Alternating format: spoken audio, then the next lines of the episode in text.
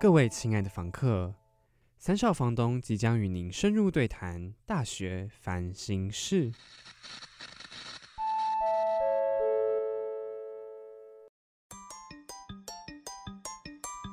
开启小视窗，让我们带你看看不一样的世界。欢迎回到三少房东的大学烦心事。我是陈秘书，我是杨特助。有鉴于呢，海苔熊说他有听我们的节目，耶，超开心。就在那边假兴奋啊！对 一群戴上面具的假人们。因为我们每次都会莫名的飞傲跟飞印，对所以呢，我决定我们要好好的来结尾跟开头。所以呢，刚刚就决定再讲一遍，我们是谁，我们是什么节目这样。对对对。上集的时候我们有讲说这一集。要来讨论爱上性单恋的人，他们会有什么想法？那我最好奇的就是性单恋者他要怎么告白才不会吓跑性单恋者呢？性单恋者要怎么告白？爱上性单恋的，就喜欢性单恋的人要怎么告白？对，哎，不对啊，那他喜欢上性单恋的人，他怎么知道他是性单恋？我这样正想问，那他怎么知道他是性单恋的？一定是反应，他有反应了，你才知道哦，不可以这样。对，可是我觉得就是因为他反应了，然后你还是喜欢这个人，你想说再追求他一次的时候，哦，我在想的是，人有这么容易被打败吗？如果我跟你告白，你拒绝我一次，然后都还没有理解说到底是什么原因，我就放弃哦，应该不会这样子。所以如果在我理清了解说，哦，原来你可能有性单恋的倾向的时候，那我应该要怎么告白才不会吓跑你呢？所以这个性单恋人他喜欢你吗？之前应该也是喜欢，就是譬如说 A 本来 A 是性单恋者，他本来喜欢上 B，然后 B 发现了，然后他也开始喜欢回来喜欢 A，对，但是 A 因为他性单恋者嘛，所以他就逃跑了，所以 B 想要看怎么样才可以把 A 追回来，是对对对对对，类似这个这个脚本，对对。对。但但我刚刚会觉得奇怪的是，如果你曾经被一个东西吓到，你要再接近他应该很难吧？如果你是我被吓到，可是我是 B 耶。我是被喜欢的啊。对啊，可是对于 A 来说，他不是被你吓到了吗？因为你喜欢回他。对啊，就是你被一只蟑螂或被一个什么吓到，对对，然后然后你就被他吓了一跳之后，你就觉得很害怕嘛，然后就逃走了。那如果这个这一个让你害怕的东西再继续跟着你，不是更害怕吗？哦，所以就是要时间吗？嗯，我想想看有没有什么好比喻哦，比方说我小时候很喜欢观察蟑螂。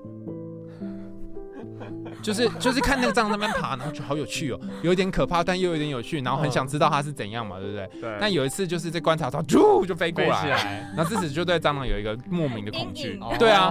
那那如果它有一个蟑螂就继续跟着你，应该觉得更害怕吧？这样比喻好。对啊，就大概是这种感觉啊。所以所以通常就是这种回头喜欢的，我觉得有一点难。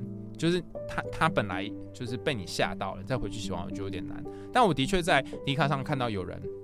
是成功的案例，是成功的，但他是以他是性单恋者的角度去写啦，就是我是性单恋者，然后我跟对方讲之后，对方呃，我们两个人后来发现相处之后发现对方喜欢我，然后理论上我就逃跑了嘛，对不对？可是我也跟对方说我的情况是怎么样，然后他们他们两个人就试着就是先在一起看看。这样，所以也有还可以的结局。然后他他有提供一些建议啦，就是说，如果真的这样的情况下要在一起的话，有几建议。就第一个，你要坦白说你的状况。如果你是性单恋者，嗯，好，你要告诉对方，他是从性单恋者角度出出发。然后你也可以把你自己不能接受的地方，或者是你的一些缺点告诉对方，包含对方可能对跟对方的想象啊，或者一些观感。就是先坦白的，就呃交流一遍这样子。那刚刚还有一个就是我们上集讲的嘛，就是不要再美化对方，不要觉得说对方很好。如果你是性单恋者，不要美化对方。然后最后一个就是说，呃，要把交往这件事情，你可以放在一个比较平常的位置，不是说一定要交往才是什么很棒的，或者是什么一百分。你你不一定要有交往这个词，但但如果你是那个呃。被喜欢，然后后来也喜欢人家的那个那个人，哈，就是在神原本在神坛上面，后来从神龛砰掉下来。对对对对对。那如果是那个，那怎么办？哦，我我我这样想，我觉得有点难的原因是因为，呃，如果你已经知道了，然后他已经被你吓跑，比较困难嘛。但倘倘若他还没有被你吓跑，你是从旁边就耳闻说哦，他好像是个新单恋者，或是他之前的经验都如何，但你真的有点喜欢他，那该怎么办？这个跟我觉得可能很多听众有类似的感觉，就是你好喜欢一个人，然后你们两个人可能处在暧昧跟暗恋的这个阶段，可能你怕讲了就说破，然后不讲又觉得很矮个，嗯，你们会讲吗？不会，不会讲，为什么？因为如果我说破的话，感觉我们就变超远。但如果我不说破的话，我们还是有保持在一个状态，就是表面的和平啊。对啊，就维维对维持一个状态。哎，不不不一定是和平，它可能是呃，可能表面表面和平，下面还有一个暗涛汹涌这样子。对对对对对，然后就有点哦，就不要说出来这样子。对吗？永远都会维持在这个状态下，对不对？如果你就一直没有说破的话，嗯，就是没有名分啦，然后跟永远不能够。可能在别人面前介绍他这样子，啊，好难哦！因为说破的话，就是不是有就是没有。对，那你就没有就你就接。陈秘书，你是讲你是一定会讲的，是不是？我好像会讲哎，你会讲？可是我觉得讲了好难过，是蛮难过的。所以我觉得我会。等等等，讲了为什么会好难过？说破啦！不，说破不一定会破啊。你讲了一半哦，我说破就破了。因为我可能觉得百分之九十觉得会破，就是已经就预期这结果就是一个不好的。我我自己可能会觉得哦，但会想要得到答案呐，就是我是想知道确定这件事情，嗯，因为有就当然很好，没有就是就没有没关系啊。你会算了吗？我还好，我觉得算了是什么意思？就是嗯，就不跟这个人。也不是对在一起，因为你你说破了，你们就然后他也被你吓到了，那这样你们就没有机会在一起了。哦，那那这段关系就真的结束了。可是我的话，如果我永远都不要说破，我们永远都不会结束。可是永远都是一个假的关系啊！我不喜欢这种要装成什么样子的感觉。我们没有装啊，我们是享受在那个 没有说出来的感觉，享受在这个暧昧当中，进不去下一段关系，他也进不去下一段关系。对啊，然后就是两彼此都没有名分呐。对啊，然后到哪一天吵架的时候，就会跟庄说：“我都知道这个关系都是我在付出。”好像真的，就是这个剧本。对对对，就就变就变这样嘛，对不对？但是刚讲这个暧昧，就是让大家比较进入说刚刚那个性单恋。你想要回去喜欢那性单恋的人的状态嘛？你不能讲破嘛，因为讲破这个泡泡就破了。而且刚刚这个是我们还讲说有可能会有成功的情况，如果你喜欢上一般的人，就是不是性单恋者的话。但如果你喜欢上性单恋者，你讲了他可能就直接离开，那怎么办呢？所以就有一种说法，就像是你刚刚讲的，就是不要讲破。那不要讲破这件事情怎么可行呢？就是太奇怪吧？刚才秘书也说太怪，怎么可能会有人愿意要这种的关系？但是他就是要啊，你不是可以吗？那我问你在过程当中你获得什么？你一定有获得一个东西，所以这个关系才可以持续。我获得什么？就是那段关系中甜甜的感觉，是吗？那是什么？一定有一个东西。啊，我觉得我获得他的喜欢，跟我可以继续跟他相处。嗯。然后如果一直都是这个喜欢相处的状态，你也 OK。对，所以我觉得我们要定位成这样。如果说你喜欢上一个性单恋者，回去喜欢他了，爱回他了，但是他他就是没有办法跟你当情侣嘛，你可以接受，就是你们在一个互相喜欢、互不说破的这个状况下，如果你可以的话，那就可以在这个状态当中维持一个。之前 之前那个五一劳动节不是有累火车吗？累火车就是火车没有开，但是他就用游览车取代火车路线，叫做累火车。然后大家都开始习惯，就什么东西要累什么累什么，对，就你们就变成累情侣。哦，就是不是情侣，但是类似情侣。对，那你就不要说破。刚刚杨特叔讲的这一个关键点就在于，你们可以共享一些你们的经验，或者是讲一些你自己的事情，但是不要确定这个关系。在当中你会获得那种，就是陈秘书说那个不确定的感觉，很不安。可是，可是这个关系是可以维持的。对啊，对啊，是没错。二一年有一个研究就发现说，在不确定的情况下，你跟对方有分享彼此的秘密，就算你们没有名分，你还是内心会有不安的感觉，但是你们还是会比较喜欢这样的关系。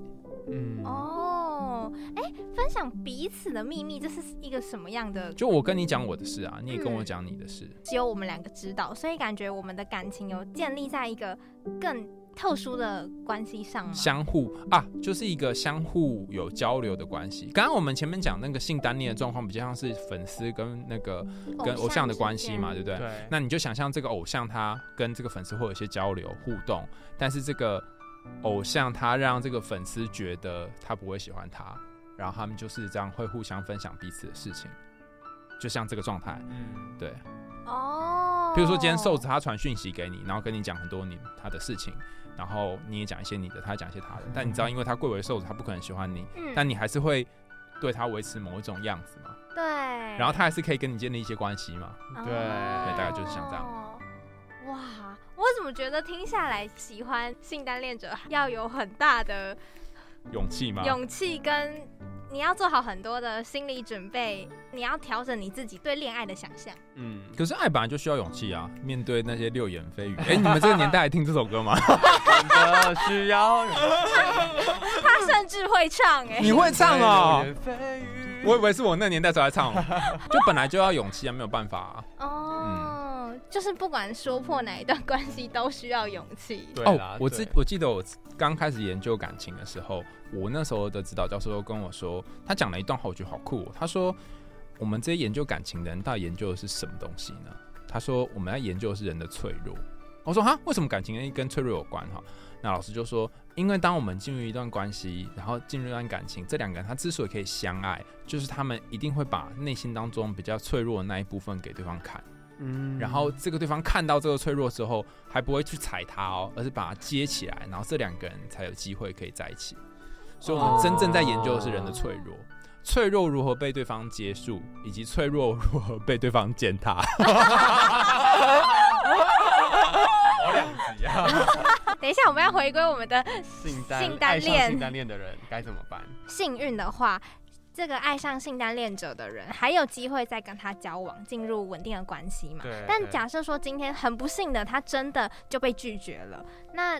我想他应该也是挺受伤的吧，毕竟曾经被一个人这么的追求啊、追捧啊，肯定也是享受了蛮多的爱的嘛。可是当他回过头来，哎，要告白的时候，居然哇，我被打脸呢，就是直接被拒绝，吓跑他，感觉自己伤害到他哪哪边的感觉。对，然后我在想，他应该也蛮难过的。那这个状况下，他要怎么去调试他的心情，或是疗伤呢？哦，哎，我觉得这个问题其实蛮哲学的，因为我刚刚就一直在想啊。就看起来是一个大家很常遇到问题嘛。我刚刚就在想一件事，就是说，如果你一个人喜欢你，就是你没有没有做任何事情，有一个人他喜欢你，然后你就问他说：“你为什么喜欢我啊？”他如果他不是性难念的，他就会讲一些原因嘛。对。那他如果告诉你说：“因为你长得又高又帅，然后又有钱，然后所以我喜欢你。”那你会觉得怎样？好难过。哦。对。然后或者是他说：“哦，因为你很温柔体贴，这样好像会好一点。”嗯。我还是很难过。为什么？为什么？为什么？因为我就觉得这些词都是形容词啊，所以没有讲进我这个人。那那说什么？你觉得你觉得 OK？说什么会觉得很好？说什么会觉得很好？我好考验我。吃饭的时候啊，帮我背了什么包包啊，送我。那是不是哪一天我不背包包，你就不爱我了？这也好可怕。对啊，你是不是？所以怎么样讲好像都不对啊？真的哎。那你那你会想要怎样才是有讲到你心里？你问他说你为什么喜欢我？他要说什么答案你才会觉得嗯，对，你是真的很爱我这个人本人，真正的我。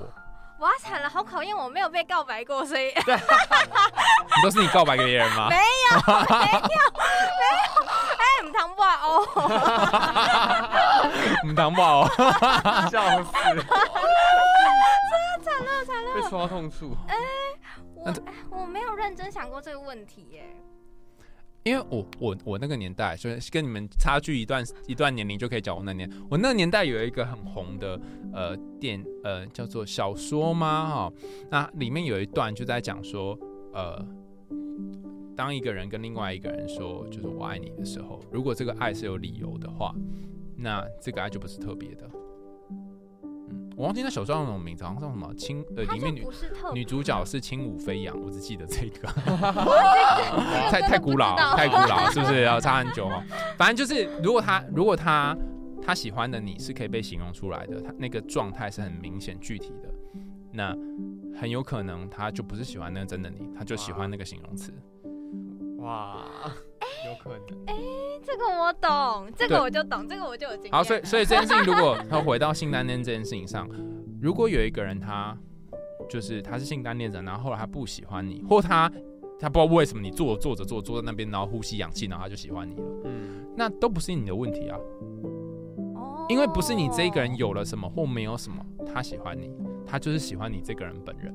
嗯哼，所以他不喜欢你，也不是因为你做什么或没做什么而不喜欢你，就是就是他不喜欢你了。对，所以不要把这些他爱你或不爱你的责任都扛在自己身上。嗯，所以简单的说，就是一个人爱你，或是一个人变得不爱你了，都不是你的错。所以人家说不爱了就是不爱了，真的就是没有任何理由，这段关系真的也就是在那个瞬间就结束了。一方不爱了就结束了，你是这个意思吗？我 我觉得这件事情蛮好笑的，就是关于这种失恋的研究啊。我第二本书写的是失恋嘛，然后我就找了很多跟失恋有关的那些心理学研究，然后呃有很多想要去归纳出一些失恋的原因啊，为什么他跟你分开啊，分手的理由啊，哈。然后我我看到其中一题的时候，我是快差点要把那个 paper 给撕掉，因为他有一题原文就是说，哦，就是因为不爱了。就这样子，他们没有别的理由，就就是因为不爱了。然后这一题他得到分数很高，就是分手的话有一个很大的理由是来自于这个，不跟解释没解释是一样吗？气死蛋糕就是由气死跟蛋糕组成，就烂爆了，没有还有面粉啦。好一点会讲面粉嘛，但是你又讲气死跟蛋糕，这是什么东西呢？对，但是所以所以我觉得真的要去切割的话，你可以分两个，就是说如果你们两个人不适合，可能有些相处上面的理由。但如果是你对这个人没有感觉的这个理由，可能没有办法用理性去说明。是，就是有一种化学物质啊，或者脑袋里面有一个东西，你好爱好爱的感觉不见了，嗯，就只是这样。所以它不是一个什么可以被你 fix 修理的，你只能 fix。我们常说你们要 fix 一段感情，你能 fix 两个人相处的方式，但你没有办法 fix 把一个人对没感觉变得有感觉。嗯，对啊，很怪吧？如果有，我可以让我自己爱上一个人，但我没办法让我自己。你确定你可以让自己爱上一个人吗？不行，不应该不行。好像也不行哎。对啊，那是一个感觉，他来了就来了，走了就走了。真的，就是如果今天是一个，就是最最开始的时候有提到的，如果他很喜欢我，但我对他就是没感觉，我真的没办法逼自己说，哎，我要喜欢上你。我我可以试试看，好像都没办法。好像没办法。嗯嗯呃，这个答案是错的，其实是可以的。对，所以我才会很意外啊。好，那我我跟大跟大家讲一个很好笑的东西，就是我当初前阵子看有一个影集叫做《盲婚试爱》，嗯，他就是他就是呃一男一女，然后呃两个人想要两个人就透过一个像一个就是在在不同的房间，然后像我们这样聊天，但是看不到彼此的脸，然后然后聊天聊聊聊聊，每天就是要车轮战，就是 A 跟 B C D E。A 男跟 B、C、D、E 女 dating 这样子，然后聊可能半小时这样，然后今天聊完，明天再聊一轮，后天再聊一轮，然后聊两个礼拜之后决定 A 要跟哪一个女生在一起这样子，然后总之呢，可能比如说 C 男跟 E 女两个人就 match 到，他们觉得哎不错，就但都没有见过面哦，就是一直这样聊天，然后他们都不可以用用任何社交软体，反正就是在那边关很多天，然后最后他们说好，我们决定了要见面，我们就是要以彼此作为订婚的对象，很疯狂嘛，对不对？因为都没有见过面嘛，对不对？就门一打开。然后你就会看到两有有一个人很喜欢对方，然后另外一个人脸上露出尴尬的笑容，然后他们就拥抱，然后说哦，就就你很好啊什么之类，然后讲了一些就是一些话之后呢，然后两个人就是他们就会因为是实境秀嘛，就单独采访，然后就采访男生，那你觉得刚就是这个人怎么样啊？有没有符合你的期待？然后采访女生，然后男生说对啊对啊对啊，我就是很想跟这个人结婚，然后女生就说 不知道为什么，就是哪里觉得怪怪的。就是说不上来，也不是不合啦，哈。但是见到面那一刻，我就知道不是这个人了。瞬间那个感觉就跌落了。对，所以刚刚你说的感觉可不可以制造呢？可以。你只要透过那个长时间的那一段时间，在两个房间里面聊天，其实可以制造那很爱的感觉。但如果见面，也有可能会破功。对，哇，对啊，所以外表也是占一部分啊。所以这个是一个很神奇的地方，就是我可以制造恋爱的感觉，可是我却没有办法控制我。突然对这个人没感觉了。对，没错，你用一些方法可以制造恋爱的感觉，常常相处啊，然后每天见面啊，很多心理学员都会发现这个嘛。可是你对他消失这件事情，你是无法控制的。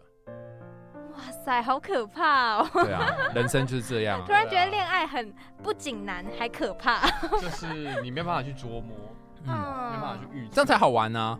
可是我一直在想，如果有一天。假如有一天我终于交男朋友了，然后呢？四八年，我要这样子，未来的那一天，好老哦。我我们今天在那边公开帮杨特助征求，对对对对对，征求男友。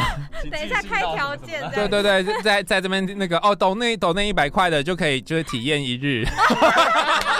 那一千块是十天，好便宜哦，好划算哦。我这边报个团报，说不定你就会得到很多懂内，很难说啊。如果想要成助理的话，五十块就可以了。也太便宜了，瞬间体验到被践踏的感觉。对啊，是我脆弱那一面被践踏到。笑死，我整个回不来。你刚想问什么？你刚明明就有一个想问的。对啊，你不想 已经忘记要问什么了。对，我真忘记。因为你一直活在你活在那个，好，我只有一百块哦，我只有一百块哦，好，我竟然只有一百块哦，我走多少啊？我甚至想到陈秘书怎么，我刚刚说二零四九年啊，更惨。我知道你未来有交一个男朋友的时候怎么样？哦，如果我未来交了一个男友，然后有一天突然他跟我讲说他不爱我了，就。然后没有任何理由，他也说不出来，他就说我就只是对你没有感觉了，就是那个刚刚讨论到的那个感觉就消失了。我在想，哇，我应该会很很震惊到我说不出话来吧？虽然我即便我知道这个理论了，可是我可能还是会希望他 say something。像什么呢？让我们一起把感觉找回来。不是，不是，就是可能还是会想要听到那个感觉消失了的理由，还是会想知道。他是可以跟你讲，可是那个感觉不一定是真的，他可能就是。去去应急出来，讲出来，他就可能塞一个理由可以呢。哦，因为你头发太长了。对啊，当初你说你喜欢我的长发，现在你又说你讨厌我的长发，到底是怎么回事啊？对啊，可能就是这样啊。对啊，那就是那个答案也没什么用。哦，对，这个之前啊，一九八八八年有一个心理学家有研究，就是说，呃，当一个人他不喜欢你了，然后你问他说到底为什么，那你可不可以接受他的答案？发现大部分人不能接受。所以他跟你说哦，因为你头发很长，因为你睫毛一百根什么，他讲什么理由都没有用，你不会接受。然后你什么时候才走出这个失恋呢？就是你要你要愿意去相信某个理由的时候，那这个理由可能是真的或假的不重要，但是你愿意去相信某个理由，然后在你心里面把那理由放下来的时候，对他因为什么离开我了，我接受，你才可以从失恋里面走出来。可是这样不会有点曲解那个人吗？因为这样等同于是我把我的这个失落的情感硬套在那个理由上面，然后之后让他把他放下。可是说不定对方当初他不喜欢你了，并不是因为这个理由啊。可是有你刚刚是预设说可能有一个理由是真的吗？但是或许他可能也不知道那理由是什么。或是你们两个都不知道啊？对啊。那当你活久一点，像我这么老的时候，你就会 你就会发现，比如说我我可能跟十年前前女友说，哎，其实我跟你讲，那时候啊，哈，我们都太年轻了。那是因我们那时候分开。我现在想想，可能是因为什么？就可能是因为我我觉得我那时候我那时候说我很忙工作忙课业啊，哈，但可能是因为我我不喜欢有一个人在我身边之类的。但那时候可能不会知道啊，所以你可能要隔很长时间才知道那真正的理由，甚至你这辈子都不会知道。哇塞！所以这样等于是所有听到这种理由的人都要直接接受吗？没有啊，你你呃，应该是说，如果你不论你是被性单恋者拒绝，或者是你是被任何人拒绝，然后你觉得很难过，我觉得有一个要点就是，你不需要让自己现在就接受，他需要一段时间整理。对啊。然后整理久了之后，你会去 figure out 出一个组合的理由，嗯，可能是 A。一点加 B 一点加 C 一点，然后就是他离开我的原因，这样子。但是这个理由会不会都是你自己去构思出来？没错，就是自己去构思。就是啊，就是就是。可是你得靠他走出来啊！你那到那个时候，你还有空去想说这是不是真的？那个人是不是真的这样想？你没有空去想这件事情了吧？嗯，就是啊。可是我会觉得我好像误会这个人呢，好像不太好。哦，你会很在意你有没有理解他真实的感觉？对。但是不会有一个人知道对方真实的感觉是什么。就算是他告诉你说：“哎，我跟你讲哦，这是我真实的感觉，拿出来给你看，长这样子哦。”你也不知道他拿的是真的还是假的啊，甚至他以为他拿的是真的，但或许是假的，啊因为我们人的意识是很有限，他可能藏在其他部分，对啊，所以不一定会知道。到最后，在研究感情的人，这些心理学家就发现一个有趣的东西，就是我们喜欢上的对方其实是我们眼里面的对方，嗯，而不是那个真的对方。对，你没有遇过那种姐妹吗？你刚刚说，我跟你讲，这就是渣男，渣爆了，他跟那跟那谁谁怎样，然后然后说有吗？哪有？他其实很好啊，什么？你有遇过这种吗？有啊，超多的啊，那就觉得啊，这个一定是脑袋里面被什么东西大病隔到了，但他就是要相信啊，那你怎么讲，他都不会，他都不会相信你，对，对啊，所以他就是活在那个他想象当中的对方里面。所以大部分人都是喜欢这个。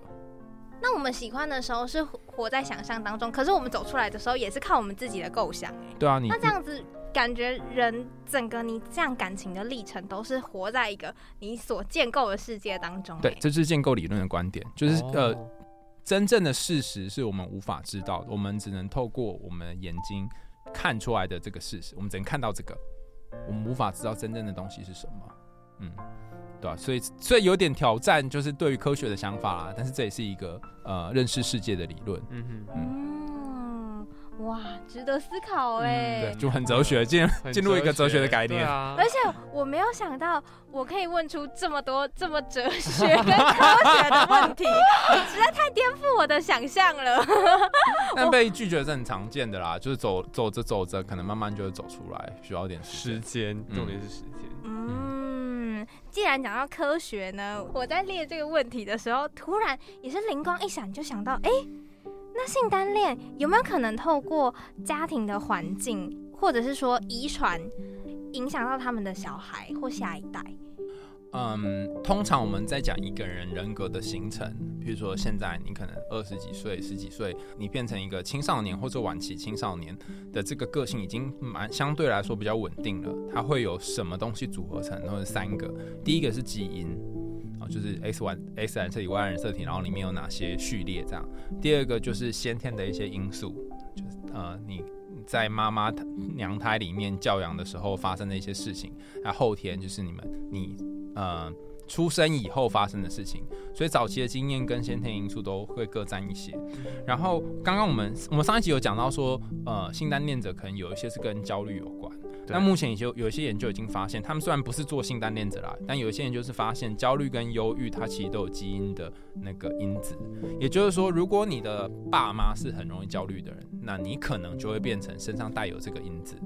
但小时候不是有学过那个什么什么孟德尔的那个豌豆嘛，对不对？嗯，对，就是就是什么大 A 大什么对，那那不一定会交配出某一种嘛，对不对？所以你爸妈虽然身上有某一个焦虑因子，但是你不一定会是焦虑的人，只是你有可能会携带这个因子，那还有什么会隔代遗传什么什么之类的，所以。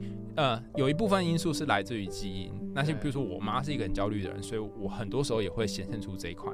然后另外一个是她早年的教育的经验。那我们之前有谈到说，性单恋者有一个很特殊的现象是，可能啦，目前的猜测是说，他没有那么喜欢自己，他潜意识里面没有那么喜欢自己，所以当别人喜欢他的时候，他会有一种不习惯的感觉。那这一个可能就跟他早期跟家人相处的经验有关，所以你说会不会遗传呢？我觉得与其讲遗传哈，不如说他会不会把他家人，不论是他爸爸或他妈妈对待他的方式拿来对待他的小孩，嗯，就是教养方式来对待他的小孩。比方说，在那个我在找资料的时候找到那个有篇文章在分析，有一个动画叫做《马南波杰克》，然后里面讲了一段话。就那段台词，我觉得就是很发人深省。他说：“呃，当你看到一个人真实的样子，你会你会觉得好像很亲切，可是这个亲切的样子会让你有些时候会让你觉得有种不好的感觉，就像你看到你妈妈哭一样。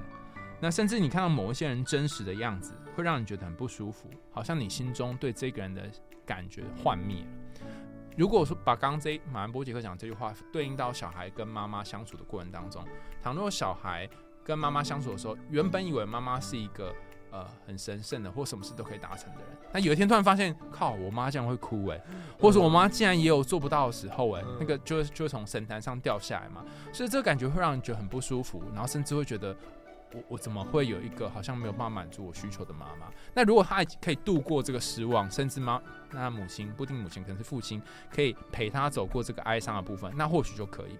但如果这个妈妈她没有办法满足孩子的的失望，比方说没有办法在时间内给他食物，或是没有办法照顾他，没有办法安抚他情绪之外，还会贬低他、骂他，或是讲一些很难听的语言，他就会把这个跌落神坛这件事情跟不好的自己做连接。然后他有可能在跟下一代互动的时候，他也会用同样的方式对待他。比方说，遇到很多朋友，他们是妈妈或爸爸会跟他们说：“我当初应该把你射在墙上，或者我当初应该要就把你塞回去。我怎么生你这个没用的人？”他们很讨厌自己家人讲这句话，但当当他们自己当爸爸或妈妈的时候，就会跟自己小孩讲，小孩讲一样的话，而且是在他意识到说我要讲这句话的时候，已经讲出来了。然后讲完说：“你怎么那么没用啊？”此时他看到在哭的小孩，然后意识到说。我刚说什么？我刚是说跟我爸或我妈讲一样的话，然后已经来不及了。对，但是一次两次之后，可能慢慢就会知道，哦，下次要讲之前 可以先想三秒。对，所以所以我觉得，与其讲基因复制，不如说是是这个呃早年互动的复制比较有机会。哦，所以应该是要多去觉察自己讲话的时候有没有讲到你自己也不喜欢的那些话语，尽量去避免它，才能够防止这个状况。不一定讲话吧，一些相处上的感觉也是吧。哦，也是。对对对对对，就是不要对他什么呃很冷落啊，或者是有点那种间歇性的爱的感觉，就一下爱你，一下不爱你，对对，这种有点可怕。对，你就觉得他到底什么时候会不见这样？对对对，那你就会有这个不安全感，就会有这个焦虑，那你可能就会变成性单恋的状况有可能。嗯哦，我之前有遇过一个朋友，他也是这样，他就是他跟大三学长在一起，然后他他很害怕这个大三学长会哪一天真的喜欢他，就像我们今天谈到的性单恋一样。对。然后我就问他说为什么哈？那他就说他以前小时候呢的经验是，如果大人要安慰他，或者是给他棒棒糖吃，或是带他去好吃的东西呢，通常这件事情会发生在什么事情之后呢？会发生在他被打得很惨之后。所以他的人生就是，如果出现一件好事，那代表前面会有一件坏事。那如果现在现在我站在这个好事的这个地方，譬如说学长喜欢我了，那再会怎样呢？再就会坏事。所以他预期学长不会永远喜欢他，学长可能只会劈腿，会怎样？所以他很害怕这种感觉，没有办法享受在那个快乐当中。所以这就跟他早期的经验是有关的。可是他却还是无法停止对他的喜欢呢？对啊。当这个喜欢是无法停止啊！比方说，我还是我知道我现在被被我爸打打了之后，可能我等下会有可以去吃麦当劳。那我虽然很讨厌这个轮回，可是我还是很想要我爸可以爱我。哦，嗯，但是万一我爸有一天就抓着我的肩膀跟我说：“孩子，我真的很爱你。”我会觉得很害怕。为什么呢？因为我会怕下一秒他是会把我抓起来打。嗯，你可以理解吗？就是我好想要这个东西，但我真的获得的时候，我会有种恐惧。然后你没有的时候，你还是会不停的去追寻。对，所以你就像是一个仓鼠一样，一直在 绕一个圈圈。对，轮回，很神奇哈。很神奇。我觉得这个是一个比较难理解的逻辑啊。但如果你理解，就知道说为什么性单恋的人好像很矛盾，但是他就是在这个圈圈里面。对，就也是很辛苦。我真的觉得很辛苦。刚刚你这样形容完之后，我就觉得天哪，我要永远活在那个恐惧当中。可是我却又不能控制自己，停止做出付出或喜欢的行为的时候，这有多痛苦？嗯，那这个是可以透过心理治疗或心理咨商来去有好转的。我觉得大家要要去想一下，你要怎么定义性单恋这件事。比方说，什么东西是要被治疗的呢？以前在早一点的那个精神病学诊断手册会觉得说同性恋也要被治疗，可后来它不被拿掉嘛，对不对？就是你要去定义说什么东西需要被治疗，然后在性单恋的这个领域当中，或许他真的觉得很痛苦，那他可能可以透过一些方式改变。但如果他觉得这样也很好，我就觉得也不需要啊，对啊，对，就看他想要的是什么。就像我们上一集讲的，就是他觉得这样很好也很好。但如果他真的觉得很痛苦哈，我目前的猜想啊，因为研究很少嘛，我目前的猜想，性单恋真正要治疗的。点不在于性单恋本身，而在那个焦虑，它的阴影。对，就很多你上网搜寻新单恋，一定会搜寻到什么依附风格啊，然后逃避依恋啊，焦避焦虑依恋，会对，他们就他们就会把它归类说有可能是回避依恋嘛，对不对？那因为我好几本书都有写到回避依恋的人，那回避依恋的人，他就是对于感情会有一种我不想要跟你太靠近，避免有一天你会伤害我这种感觉。他们内心有很多很多这个 point。那大家都会觉得说，哦，有一种有一群人是回避依恋，有一群人是比较焦虑的依恋，焦虑依恋就会一直抓着对方那一种，那就以为说，哦，回避依恋的人内心当中就是一天到晚想逃跑，但焦虑依恋就是一天到晚很焦虑。No No，两个人内心都是焦虑的。哦，回避依恋内心也会焦虑啊？为什么你会想逃跑呢？因为你待在现场。待在某一个人旁边，你会觉得很焦虑嘛？所以你才要逃跑啊！所以让你逃跑的动力是来自于焦虑。那焦虑链也一样嘛，因为如你怕他不见，所以你必须是抓着他，有一个焦虑在那里，让你是一直想要抓住他。这两个的内心那个基础都是焦虑，所以我觉得，呃，性单恋或许也有这个成分在，就是他需要去面对是内心那个焦虑的感觉，然后处理那个焦虑的感觉。那当这焦虑来的时候，他可以怎么样去面对它？如果可以面对的话。就比较容易从那个不舒服的感觉当中离开。那我目前发现几个面对焦虑有效的方法，就是呃，你会看到很多种怎么样去面对焦虑的书啊。然后你们最常看到他们会讲什么？就怎么样跟焦虑相处？哎，这个其实我没有看过哎，真的吗？没有研究过。研研那个市面上超级多这种什么什么焦虑来了怎么办啊？这种你们通常都那不然你们焦虑的时候你们怎么办？我我自己会，我就赶快去做那件让我焦虑的事情。什么东西？什么意思？什么意思？不懂。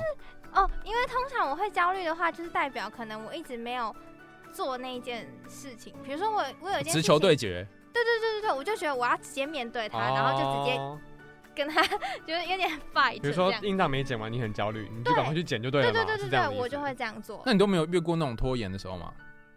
拖延有啊，当然是有啊。那你拖延的时候，你不是很焦虑吗？会，所以呢，我就会觉得不能再继续拖了，我就要赶快，我就会赶快做，我就会把它了结。哦，所以你从拖延到去面对，这个时间很短的。你没有那个，呃，好焦虑，好焦虑，怎么办？弄不完，弄不完，呃，不想做，不想做，没有这种时候吗？很少，但是有，但是也很短，就是我不想弄了的那个念头会出现个大概两三次之后，我觉得，啊。没用了，还是来弄了，就会这样哦。哎，那我觉得你这很好，那你就是跟清单恋的蛮不一样的。他们会在那个焦虑的情况下一段时间轮回在那个里面，对，然后就可能会在那个没有办法面对的状况。至少我觉得，倘若他的基础是焦虑的话，可能是这样子的。那你呢？你通常会怎么做？你焦虑来的时候，你去面对吗？还是你会拖延？我会拖延，而且我的焦虑好像不是这么单纯一件事情，可能是很多综合的事情导致我现在身体生生理已经觉得。心脏跳很快，或者是觉得有点呼吸不过来这种感觉，那怎么办？睡觉。没有啦，我觉得我可能会，我觉得我就是冷静下来，深呼吸，冷静下来。什么事情留给明天的自己解决吗？好像有点是这样。对啊，我之前跟消极男子对谈的时候，他就跟我说：“哦，明天的烦恼留给明天的你再去想办法。”有道理啊。你不觉得这样子，你每天都会一直在那个消极跟烦？烦恼的状况下吗？对，所以我后来觉得这你们这样一种做法，就是刚两两个嘛，一个就是说我我就先逃避，然后另一个直接面对嘛，对不对？我觉得这两个都可以。可是比较惨的是那种我又不想逃避，但我不想面对，这就很痛苦，你就卡在中间。对对，你又不能去睡觉，睡觉又睡不着，躺着又觉得哦这个感好高，然后醒来又就哦好不想做，就是那怎么办？就卡在中间嘛，对不对？因为因为我为什么会这么清楚？因为我经常是这样的人。我就想说啊，怎么办？怎么办啊？哈，所以如果如果你是就是性单恋的，就是苦主，然后你不想要这样的状况，然后你想要谈谈谈一段你想要的感情，可是每次面对你又觉得很痛苦，然后你有好多焦虑的时候，其实我觉得有一个方法，就你去做一件事情就好了，做一件事情，让那个焦虑的你可以觉得舒服一点。比方说，小王今天早上要来，我要起来，要到辅大学高，好远好远，我不想出门的时候呢？我心里面前面讲那个内在小孩嘛，就一个小孩就很像在地上面，就是对哭闹，就说我不要不要不要出门哈。然后我就问他说：“那你怎样才愿意出门？”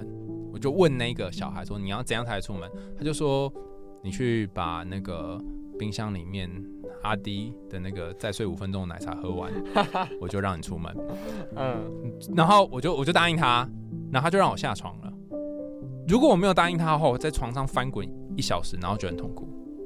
所以我觉得，如果你在面对这个感情，面对关系的时候，你有好多焦虑的时候，你可以问问看那个焦虑的你，他想要什么，然后他现在需要什么，他害怕什么，你可不可以先满足那个焦虑的你？那或许当你可以把自己安抚下来之后，你就比较有办法去面对一个让你恐惧的关系。不论你是在感情里面，或是或是在人生当中，你有一些自己的焦虑想要面对，你就可以问问看那个焦虑它长什么样子，在哪里，几岁，然后跟他讲讲话。嗯，或许你就可以稍微越过那个你没有办法过的坎。对哦，聊了这么多，你最想要给性单恋者的一句话是什么呢？不管是建议呀，还是还是单纯你就是想要对他们说。我觉得有时候标签好像会限制你对于人生的一些期待，但你可以选择要活在标签里面，或活在标签外面。然后你也可以选择去改变这个标签的形状。性单恋它可能只是某一种标签，但你身上还有其他别的特别部分，你是一个独一无二的人。嗯。好感动哦！